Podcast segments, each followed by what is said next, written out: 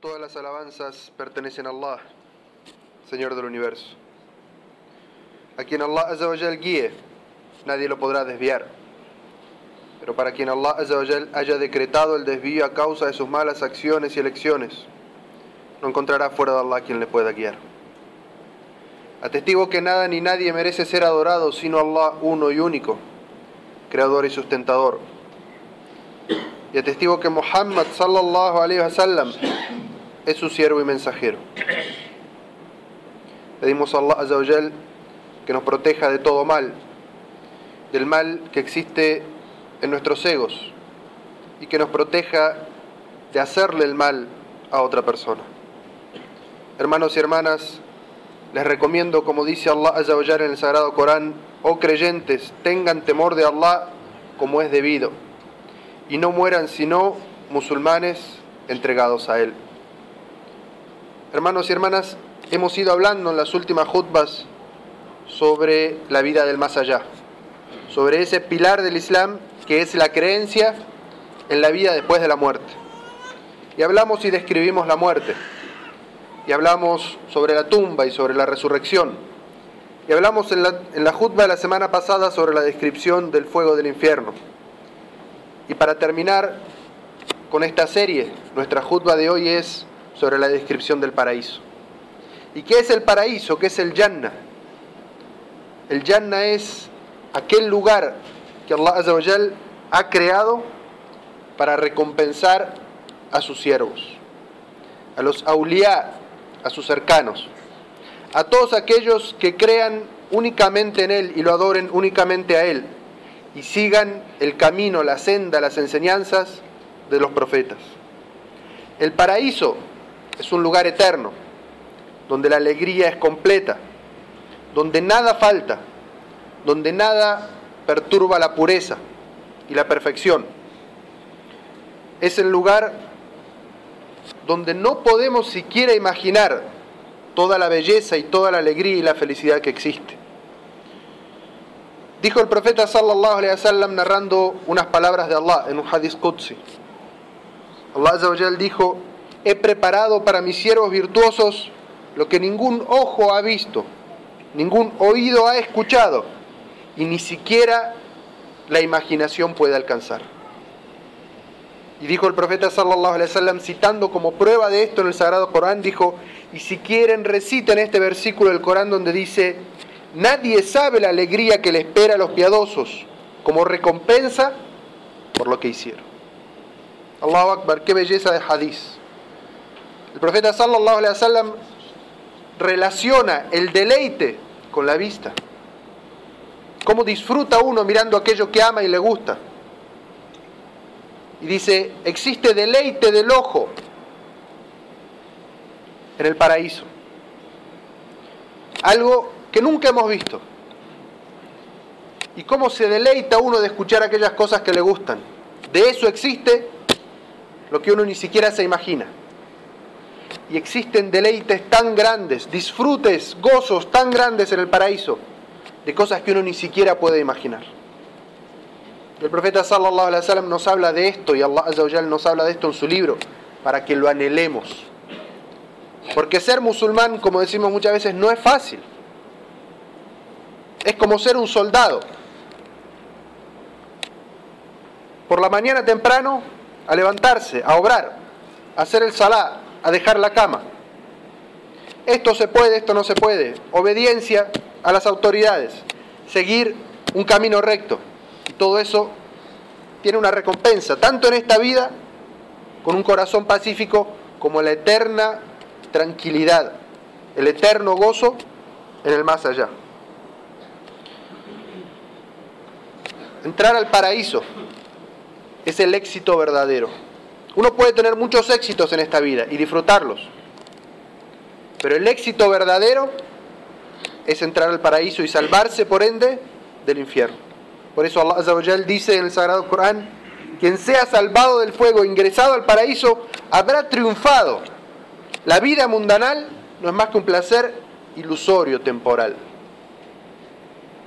Allah Azza nos habla en este versículo del ilusorio de los éxitos de esta vida. Y está muy bien perseguir los éxitos, pero no olvides nunca que esos éxitos son temporales. Y aunque obtengas éxito en una cosa, puedes estar al mismo tiempo sufriendo por otra situación. Es, el éxito de este mundo es ilusorio, no es completo. Pero el más allá, el éxito verdadero es salvarse del infierno e ingresar en paz, tranquilo, al paraíso. Y lo que nos da esa sensación de perfección, de gozo del paraíso, es que no es ilusorio temporal como el de este mundo, sino que es eterno. Nunca se acaba. Quien lo gana, ese éxito, es para toda la eternidad. Allah dice en el Sagrado Corán, por cierto que quienes hayan creído, el imán primero, la fe primero, el monoteísmo primero, quienes hayan creído y obrado rectamente. No es solamente creer y decir, sino obrar con rectitud. Quienes hayan creído y obrado rectamente tendrán como morada en el más allá los jardines del paraíso. Allí vivirán eternamente y no desearán cambio alguno en su destino. Tal es la belleza que no querrán que Allah cambie absolutamente nada, por toda la eternidad. El profeta sallallahu alaihi wasallam habla del concepto de la temporalidad y cómo ese concepto se acaba el día del juicio. Y dice que Allah le va a dar a la muerte la forma de un cordero. Y lo va a poner en el medio de esa pared que separa el paraíso y el infierno. Y en ese lugar ese cordero va a ser degollado. Y la muerte va a morir. Y un ángel va a decir, oh habitantes del paraíso, eternidad sin muerte. Y oh gentes del infierno, eternidad sin muerte. Para los que alcanzan el paraíso es la plenitud de la felicidad. Esta felicidad no se acaba. Pero para los que ingresaron al infierno, es la plenitud de la desesperanza. Este tormento no termina. La muerte, la temporalidad termina el día del juicio. Y por eso, porque ese gozo es tan pleno, es que alcanzar el paraíso no es fácil. El paraíso es lo más elevado. Y cualquier cosa elevada que uno quiera alcanzar en esta dunia, le cuesta. Aunque hablemos de una montaña, llegar a la cumbre de una montaña, lo más elevado, cuesta y es difícil. Lo mismo con el paraíso, porque es el deleite, el gozo, la paz más sublime, más alta. Y por eso el profeta sallallahu alaihi wasallam dijo, el infierno ha sido rodeado de placeres. Es fácil ceder. Alcanzar el infierno es muy fácil. Abandónate a los placeres, a las pasiones, a lo que te pida tu ego y facilito lo alcanzas. Pero alcanzar el paraíso, el profeta sallallahu alaihi wasallam dijo, el paraíso fue rodeado de dificultad. Levantarse para el fajr es difícil. Dejar de trabajar para hacer salah es difícil. Abstenerse de lo ilícito es difícil. Caminar rectamente y hacer y ganarse la vida solamente con lo lícito es difícil. Pero quien lo hace, se mantiene firme, Allah Azza lo premia con lo mejor. Y el profeta sallallahu alaihi wasallam nos habla de la misericordia de Allah sobre los creyentes en esta vida y cómo Allah Azza equilibra la balanza de lo que dio en esta vida a unos en detrimento de otros. Y dice el profeta sallallahu alaihi wasallam a sus compañeros, ¿acaso no quiere que les digan quiénes serán más en el paraíso? Los compañeros del profeta sallallahu alaihi wasallam dijeron, "Claro, mensajero de Allah, dinos quiénes van a ser mayoría o quiénes van a ser los que más y más fácil entren al paraíso." Y el profeta sallallahu alaihi wasallam dijo, todo pobre, débil y oprimido, que tal es su situación, que si implora algo a Allah, Allah se lo concede.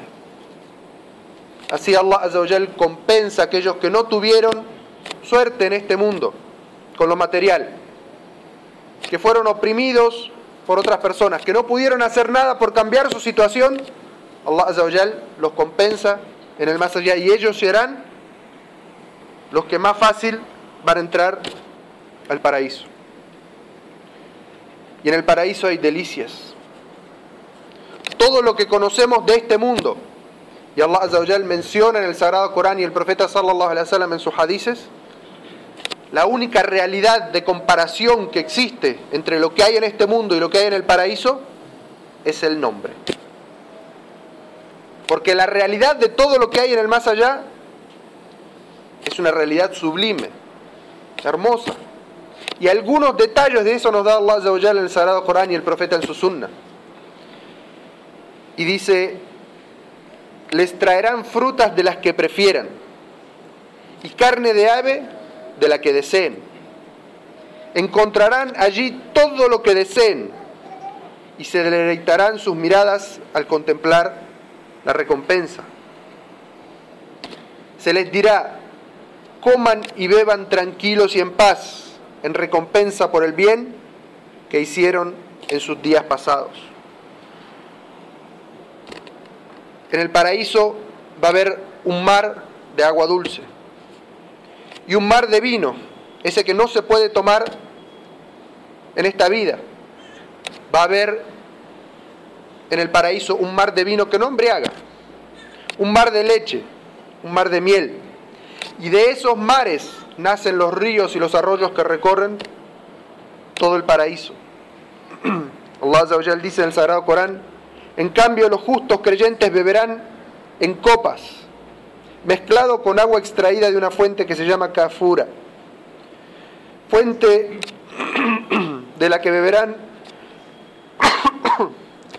los siervos de Allah y que harán manar cuando y donde ellos quieran. Dice en otro versículo, allí se les servirá un vino que no embriaga, mezclado con jengibre extraído de una fuente del paraíso que se llama salsabil. Y dice en otro versículo, estará mezclado con agua de tasnim, que es una fuente de la que beberán los más allegados a Allah. Y el profeta sallallahu alaihi wasallam nos habla sobre una de las visiones, de las cosas que vio en su elevación a los cielos. Y dice, mientras me encontraba caminando por el paraíso vi un río cuyo cauce era como una perla hueca de ese color hermoso que tienen las perlas por dentro. Y pregunté, ¿qué es esto, Gibril?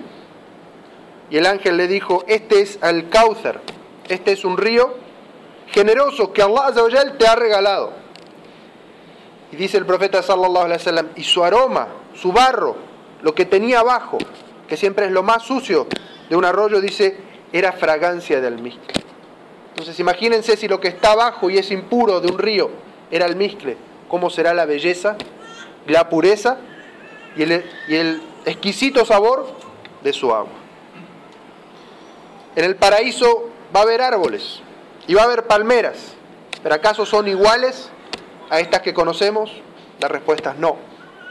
Lo único similar entre los árboles del paraíso, las palmeras del paraíso con los árboles y palmeras de esta dunia, es el nombre, para que nos imaginemos. Porque siempre que mencionamos la palabra árbol, fruto, arroyo, es algo agradable a la mente.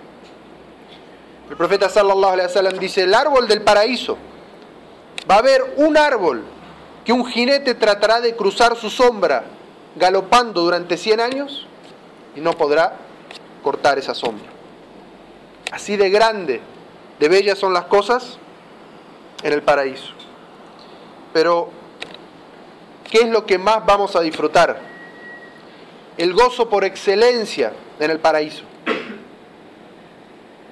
No es ni la comida, ni la bebida, ni las ropas, sino que es contemplar el rostro generoso de Allah. Ese es el goce máximo. Toda nuestra vida creyendo en Allah, poniendo nuestra frente en el piso, adorándolo solamente a Él, siguiendo sus reglas, con nuestro corazón amando a Allah sobre todas las cosas, no dando prioridad a la palabra de otro sobre la palabra que Él descendió en su libro.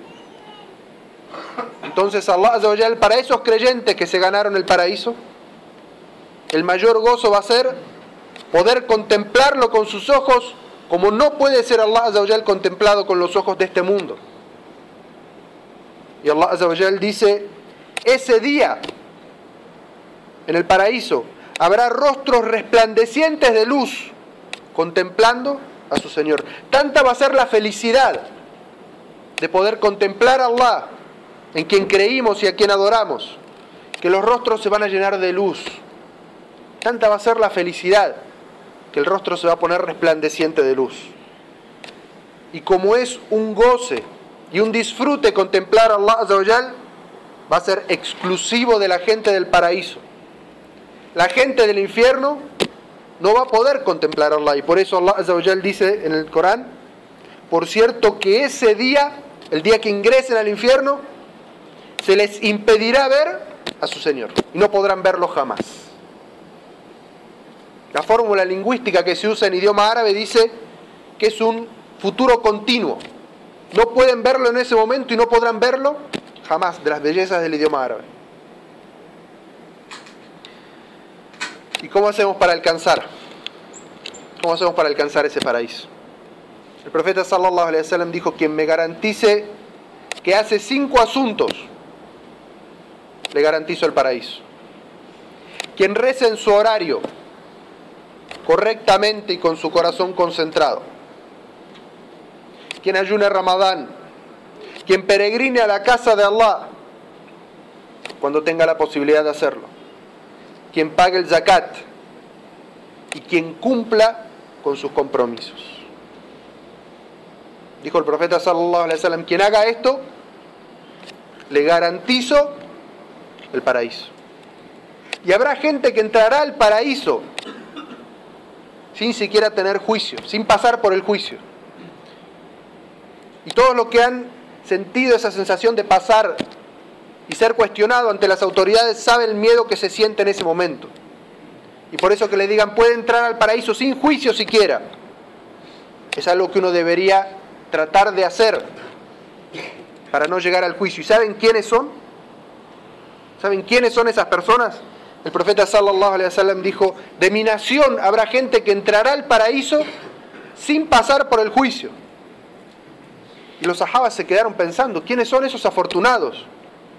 Y algunos de los sahabas decían, son aquellos que nacieron después de que sus padres entraron al Islam. Es decir, los que ya nacieron musulmanes y, y nunca se prosternaron ante un ídolo, nunca fueron idólatras. Y el profeta sallallahu alaihi wasallam dijo no. Son los aquellos cuyo corazón está completamente confiado en Allah. Su confianza está en Allah. No le piden a otras personas que hagan ruqya por ellos. No creen en la mala suerte porque saben que todo proviene de Allah. Y ni siquiera se cauterizan que era una forma de medicina tradicional de la época de la Jahiliya. Es decir, porque su corazón está confiado en Allah. Esas personas que tengan el corazón puro de haber depositado su confianza en asuntos materiales, en la superstición de la mala suerte, llegarán el día del juicio y Allah le dirá, por sus corazones confiados en mí, entren al paraíso sin siquiera juicio.